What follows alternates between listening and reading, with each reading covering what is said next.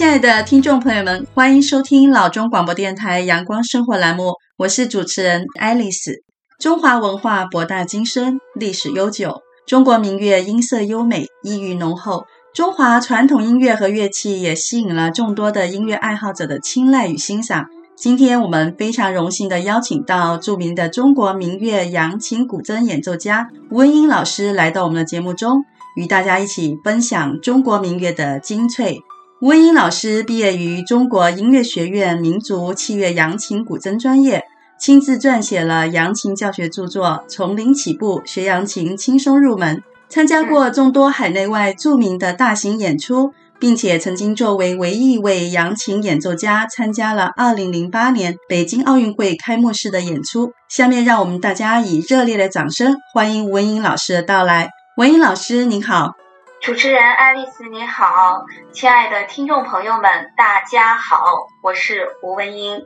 哎，文英老师您好，那您这一次呢是第二次来到我们的节目中做客了。是的，是的，是和大家越来越熟悉了。对，因为最近呢也听说您比较忙哈，也知道您有参加过很多的演出。最近呢，我有听到一个非常好听的名字，叫文英阁。据说呢，这个文英阁加州音乐工作坊呢是您一手创办的，所以呢，您在今天节目中呢，可以和听众朋友们大家一起来介绍一下文英阁加州音乐工作坊的一些事情吗？当然可以，非常乐意和大家分享。我从去年开始筹办组建的这个叫做文英阁加州音乐坊。之所以叫文英阁呢，是因为听众朋友们可能也知道我的名字了，因为我后面两个字儿叫文英。啊，然后我的父亲当时给我取这个名字的时候呢，也是觉得这两个字比较舒雅，比较内涵，也希望我能够像这种比较有才气呀、有文艺气质的这样的一个女孩子的形象去发展。所以父亲很早的时候就给我选择了一门器乐，当然也很巧，我自己也特别喜欢音乐，所以就从那时候我就一直把这个乐器就学下来了。然后呢，文音阁这个名字呢，正好和我自己的名字其中两个字文音，呃，发音是完全一样的。那我在来到了美国之后呢，我发现了一个现象，就是在各个地方哈，中文学校特别的多。通过了解呢，我才知道我们一个庞大的这个华人圈里头，几乎每个家庭，从孩子到父母，都是特别渴望和追求以中华民族文化的这种深层的底蕴。尤其家长们迫切想让自己的孩子更多的去了解。虽然他们生在美国这片土地上，但是毕竟我们的根是在非常古老的、有着悠久历史文化传统的中国。所以说呢，我看到这些情况之后，我就觉得，因为我自己也是从事民族器乐的演奏，从小就开始学，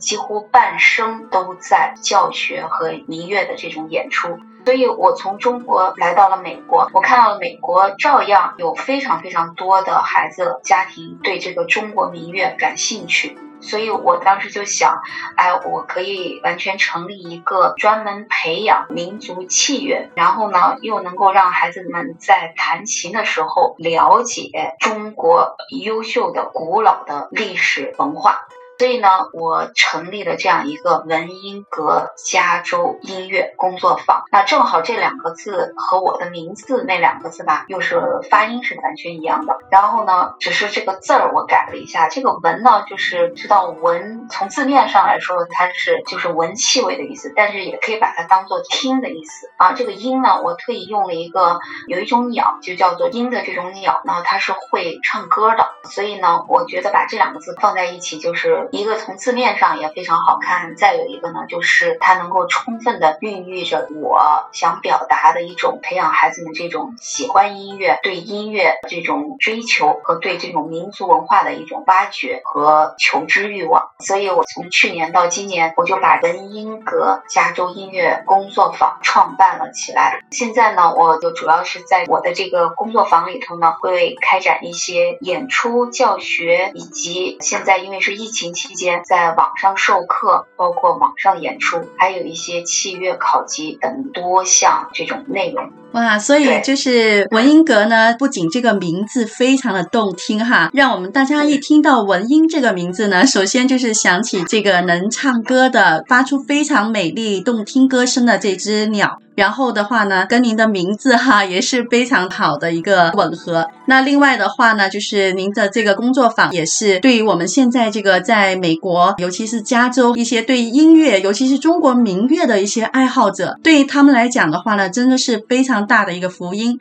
因为呢，有时候我们很多喜欢中国民乐、想学中国的传统民族乐器的朋友们呢，他们有这个心，但是呢，却没有合适的老师哈，没有一个合适的平台让他们去学习。所以您现在成立了这个工作坊来讲的话呢，对大家呢都是非常好的一个好消息。是的，是的，因为我觉得我们搞这个民族器乐，包括各种艺术吧，应该是可以下里巴人，也可以阳春白雪。所以说呢，在众多喜爱民族音乐的朋友们当中，我希望就是我能建立起一个平台，让大家可以拓展和展示自己的这样一个自由发挥的一个天地。其实我觉得起点不一定高。只要你有一颗热爱音乐的心，然后你有一颗追求它这样的努力的一个方向，并且对这个器乐、中国民族文化充满着兴趣，我觉得完全可以学出来非常像样的曲子。因为我们知道一首曲子哈，它除了演奏、音符、节奏以外，除了这只是一个表面上的书面上的一个层次。把这个演奏完了之后呢，最主要还有一层深的一个层次是什么呢？就是一个情感的表达。我们知道，就是每一首乐曲都有它背后深层的故事。那你要去了解它，比如说我们古筝特别经典的一首曲子叫做《高山流水》。呃，我们也经常能听到一句话“高山流水觅知音”，那讲的是钟子期和俞伯牙的故事。那是一个非常动人的又比较酸楚的一个故事。然后呢，最主要呢是联系到两个非常爱音乐的人在一起的。所以说，我。我觉得就是每一首曲子哈，它蕴藏的这个底深层的故事，我们要去挖掘，要去了解、理解，然后呢，你才能弹出动听的歌来，才能弹出动听的旋律来。那你的旋律弹出来，才能够什么呀？打动人心，才能够把自己的感情抒发出来，而不仅仅是表现在了你会弹几个音符啊，这个节奏是不是准确呀？而不仅仅是停在这样一个表面的层次上。所以呢，我建立这个呢，也希望给更多的琴友爱好们吧，给大家更多的一个选择的一个空间。我们可以零基础的入门，但是我可以把所有的这种乐器的技巧，包括识谱，包括这个音准，都教给大家，并且最深一层次呢，是挖掘每一首曲子所代表的深层的含义。那当然，这就离不开一定要了解我们这个中华民族悠久的文化历史。所以说。这就是我创办这个文英阁加州音乐工作坊的一个初衷。我也希望能在美国这片土地上，照样把我们中华民族的文化发扬光大，绽放出它独特的魅力。啊，对，是的，所以说音乐无国界哈，然后呢，音乐也是不分年龄的。音乐呢，它是从内心的一个交流，然后体现出来，能够让所有周围的人呢感受到由内心流出的这个情感，表达的这个心中的想法和美好的一些事物。所以说呢，每一首曲子背后都有一个非常动听的故事。所以的话呢，我们在学习音乐的时候呢，也是需要从内心开始去慢慢体会每一首歌、每一个音符它其中的一个内涵和韵味。那另外的话呢，就是您的工作坊有培育了很多的学生，那这个学生呢，他们也是不是有经常参加一些演出呢？是的，我的这个音乐坊成立来以后呢，有不少的我的学生啊找到我，我有零基础的，也有一些学过一段时间到我这来继续学琴的。呃，我根据他们的情况呢，我都会因材施教，然后把学生们吧，这个从心理上和包括这个演奏的技巧上双向发展，让他们不仅仅只是做一个弹琴的一个小机器人。而是一个内心充满感情、充满乐感、乐由心生，是吧？然后你有乐感了，你的音乐弹出来就自然就动听了。所以在这些学生里头，表现非常好的有一个我湾区的一个学生，叫做江一鸣。最近二月中旬左右，我将会为他举办一场古筝独奏音乐会。他仅仅十岁。有，大家可能会觉得啊，十岁就可以开，确实很厉害。呃，这个小姑娘，我希望她开音乐会的时候，现在能听到我广播的朋友们，我希望你们到时候都能去看她的音乐会，非常了不得。她自己也很刻苦，家长也特别的配合，督促孩子练琴，所以呢，这使她在她的学习路上非常的迅猛的发展，提高非常的快。我想这台音乐会一定也是在美国湾区地方是很少。少见的一个十岁的女孩开一个独奏音乐会，希望大家有时间都去观赏。我希望他的音乐能够带给你们美好的享受，这也是作为文音阁创办以来最美好的一种心声吧。我希望能够培育出很多很多像这样优秀的喜欢音乐的学生，包括成人的学生也有不少。那我都是逐步的在进行教学和进一步的提高他们。呃，我希望我的文音阁呢，能够让所有的朋友们感受到你参加其中对音乐的这种提高，还有一一些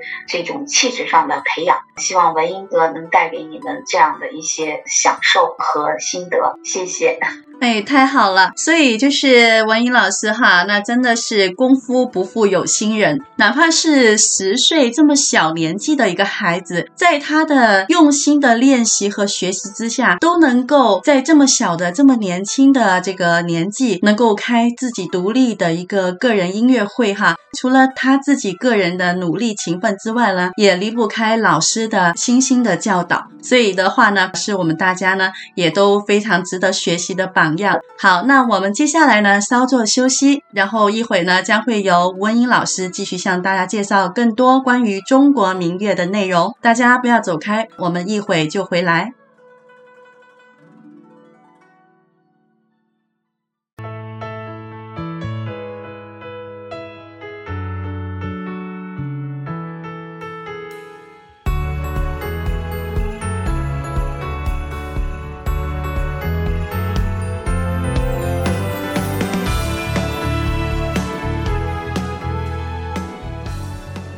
亲爱的听众朋友们，欢迎回来，继续收听老中广播电台阳光生活栏目，我是爱丽丝。我们在上一节内容中，由中国著名的民乐扬琴古筝演奏家文英老师向大家介绍了文音阁加州音乐工作坊成立和创办的经历和背景。对于我们所有在美国，尤其是加州喜欢中国民乐的朋友们来说，文音阁的成立是一个很大的福音，因为大家有了一个更好的平台，一起来学习和欣赏中国民乐。其中，文音阁的一位学生，十岁的小女孩江英明，也将会迎来她的第一次古筝独奏音乐会，大家都非常期待观看这位小女孩的古筝演奏。文音老师，您可以向听众朋友们透露一下这场音乐会的内容吗？好的，呃，谢谢主持人，谢谢亲爱的听众朋友们。大家或许听起来，一个十岁的女孩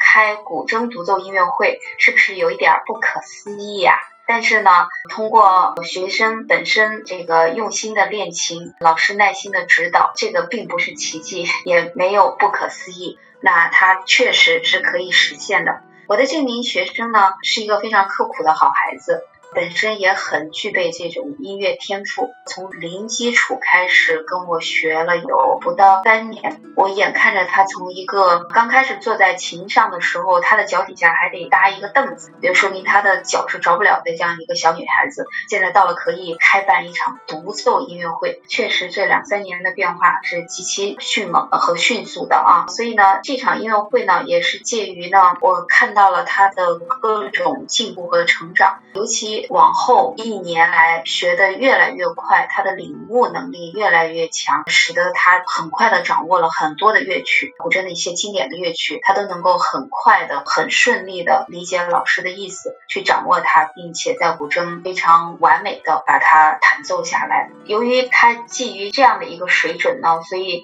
我就想给他这样一个平台，让他去展示自己。然后呢，这个十岁的小女孩自己也是天生牛犊不怕虎啊，因为年龄比较小，但是呢，我们的志向很高，觉得嗯自己也想挑战一次这个独奏音乐会。我们知道，哪怕是一个成人要开独奏音乐会，也是要承担着巨大的一个压力，各个方面了啊。然后尤其是自己的演奏方面，呃，所以呢，在这些曲目的设计上呢，我也给我的这个学生一些多样化的这种选择，有传统的、古典的，也有比较现代一点的。比如说，我们也加入了现在的一个流行歌曲，可以先透露给大家，叫做《隐形的翅膀》。相信很多朋友们也听过这首歌，但是您一定没有听过用古筝演奏，它将别有一番风味。那我们最主要呢，就是更多的乐曲呢是演奏一些古筝的经典乐曲，所以呢，我会安排一首古筝最经典的一首乐曲，叫做《渔舟唱晚》。相信很多朋友都听过，但是呢，接下来我会把我这个十岁的学生江一鸣他演奏的《渔舟唱晚》放给大家听，希望大家能够喜欢它。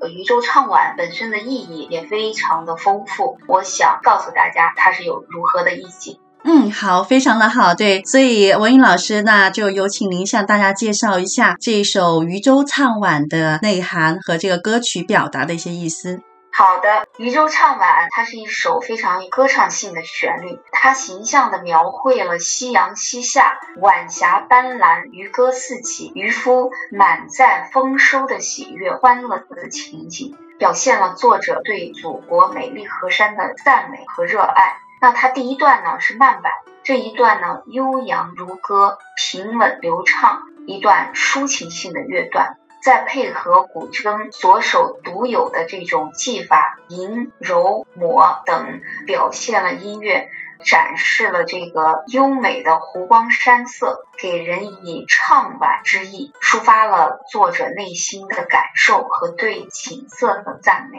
第二段呢，音乐就速度加快。这段旋律呢，从前一段音乐发展来，从全曲看呢，这个音乐开始慢慢的渐快，它形象地表现了渔夫荡桨归舟、乘风破浪前进的欢乐情绪。那么第三段呢，也是最后一段，是一段快板，在旋律的进行中运用了一连串的魔镜的变奏的手法，形象地刻画了这种荡桨声、摇橹声、浪花飞溅声。随着音乐的发展，速度渐次加快，力度不断地增强，加之运用了古筝特有的各种按滑叠用的催板奏法，展现出渔舟近岸、渔歌飞扬的热烈景象。在最高潮段突然掐住，尾声缓缓流出，其音调呢是第二段的一个乐句的一个紧缩，所以在最后一句的结束上会让人有一种耐人寻味、意犹未尽的感觉。啊、希望这一点点简短的描述能够帮助大家更好的来欣赏这首《渔舟唱晚》。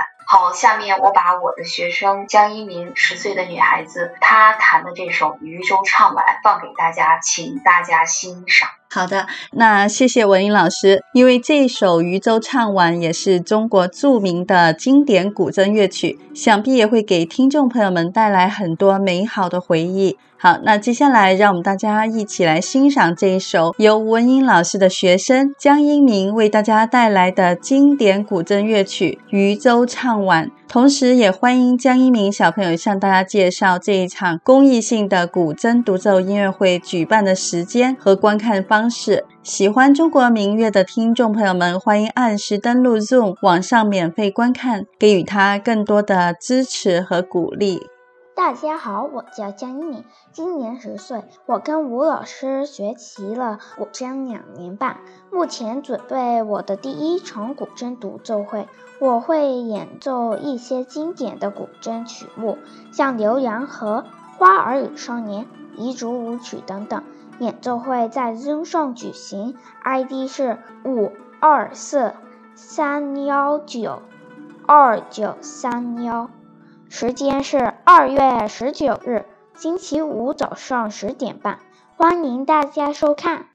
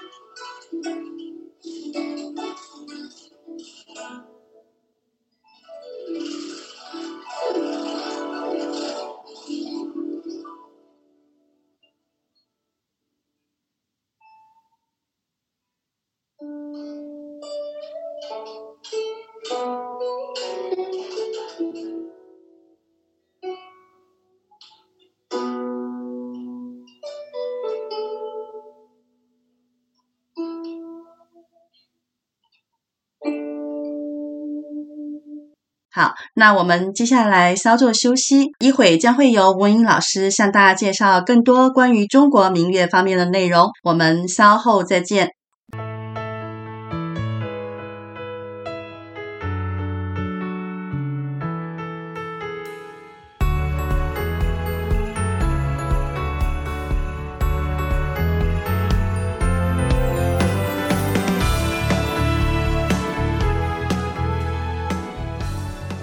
亲爱的听众朋友们，欢迎回来继续收听老中广播电台阳光生活栏目，我是爱丽丝。我们在上一节的内容中，大家共同欣赏了这一首由中国著名的民乐扬琴古筝演奏家吴文英老师的学生江一鸣小朋友演奏的中国古筝经典名曲《渔舟唱晚》。我们的脑海中不由得浮现出唐代诗人王勃在《滕王阁序》中的诗句：“落霞与孤鹜齐飞，秋水共长天一色。渔舟唱晚，响穷彭蠡之滨，雁阵惊寒，声断衡阳之浦。”中国民族乐器不仅将传统古典音乐的韵味发挥得淋漓尽致，而且近年来也越来越多地运用在流行音乐中。让本土民族化的音乐特色更为突出。在这一节的内容中，我们将会继续由中国著名的民乐扬琴古筝演奏家吴文英老师与大家分享中国民乐与流行音乐相结合的魅力。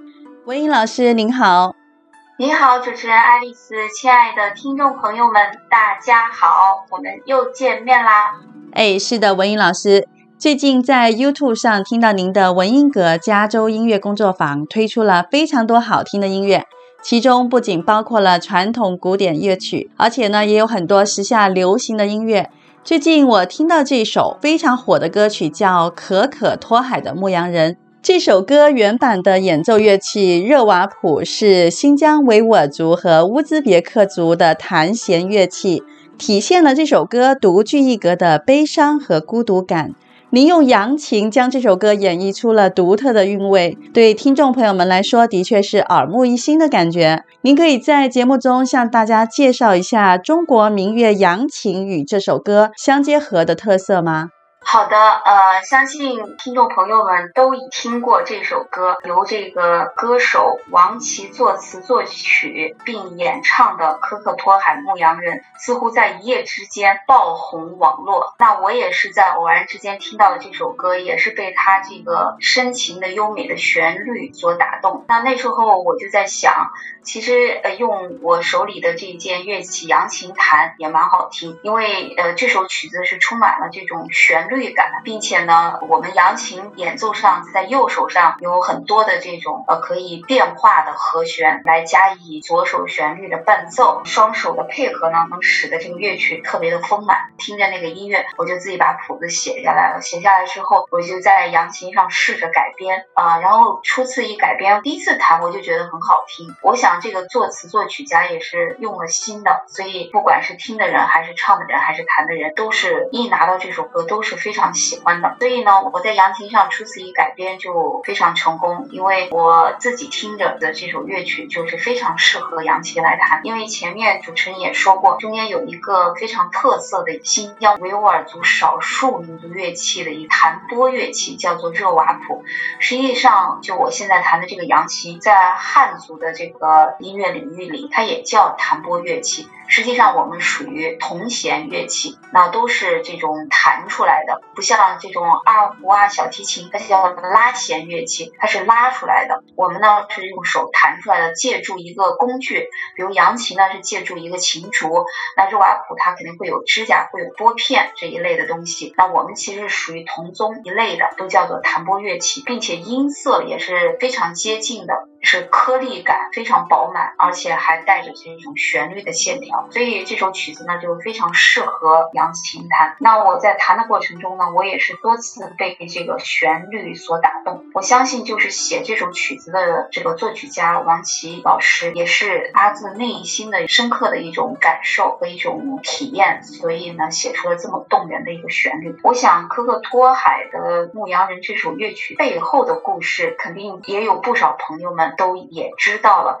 但是在这里呢，我依然愿意和大家再分享一下这首歌曲背后动人的故事。它讲述的是一个凄美深沉的爱情故事。科克托海春暖花开的季节，迎来了养蜂女一家的驼铃队。在蜂群驼铃两个幼稚的孩子，给宁静美丽的牧场带来了少有的喧嚣和欢乐。这时候呢，英俊彪悍的游牧青年也来到了科克托海牧场，每天在牧场上骑着高头大马，巡视着自己的牛羊，日久生情。养蜂女和牧羊人不时双眸深情对视，牧羊君爱上了养蜂女，但是在这。春暖花开、绿草盈盈的季节，虽然迎来了他们爱情盛开的日子，但是养蜂女想到了自己是两个孩子的母亲，不能耽误了牧羊君的前程。经过深思熟虑，在秋天来了，花谢了，草也枯了，在一个风雨飘渺的夜晚，悄然地离开了牧羊君。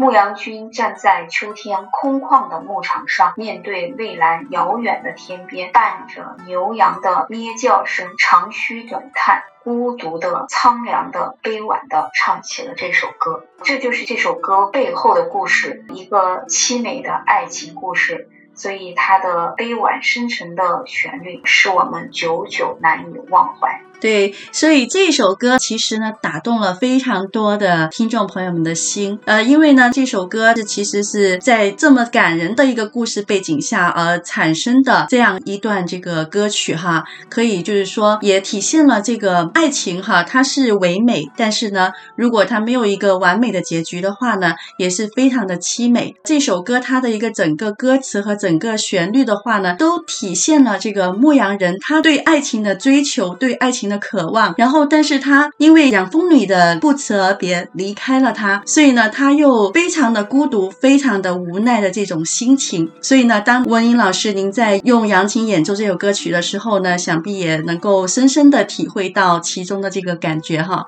是的，对。然后杨琴呢，演奏这首乐曲也是特别的动情和适合他。琴的乐器的特点就是本身也是两只手，就像钢琴一样，可以分开两只手，一个手是弹旋律，另外一只手是打伴奏。那把两个声部配合的特别好的话，哈，它配在一起就能像叙述一个非常完整的、丰满的一个故事一样，让听众听起来它的音乐是特别充盈的、特别流动的，正好也符合了乐曲本身的这个背后的故事内容。所以扬琴演奏这个，当时我就是从第一个音演奏完到最后一个音就非常的流畅，几乎是一气呵成，录音也是一遍就录完了，中间没有什么停顿的地方。因为这个音乐本身也非常的流畅，也非常的感人。然后我们这个弹拨乐器也能够特别的淋漓尽致的能够表现这首乐曲背后涵盖的这些深刻的凄美的爱情故事。嗯，是的，而且呢，在这首歌曲之中呢，它其中也提到那拉提草原哈。那拉提草原呢，我们也知道是中国最美丽的草原之一，而且呢，它是有着天堂草原的称谓，因为它一片一望无际的这个绿色的草原。所以，当我们听到这首歌的时候，会想象得到这个在草原上看到这个一眼一望无际的绿色，加上这个朵朵的杏花。对，身临其境一样的，像我们就到了那个牧场，然后看到了养蜂女，看到了这个牧羊君一样，看到他们所当时所生活的那些情景，就好像我们身临其境，描写的非常的逼真。是的，好，那接下来呢，让我们大家一起来欣赏这一首由文英老师亲自改编和用扬琴演奏的歌曲《可可托海的牧羊人》。好，那这一期的节目呢，我们就到这里结束了。非常感谢听众朋友们的收听，喜欢我们节目的朋友们，欢迎下周三同一时间继续关注阳光生活。我们下期再会。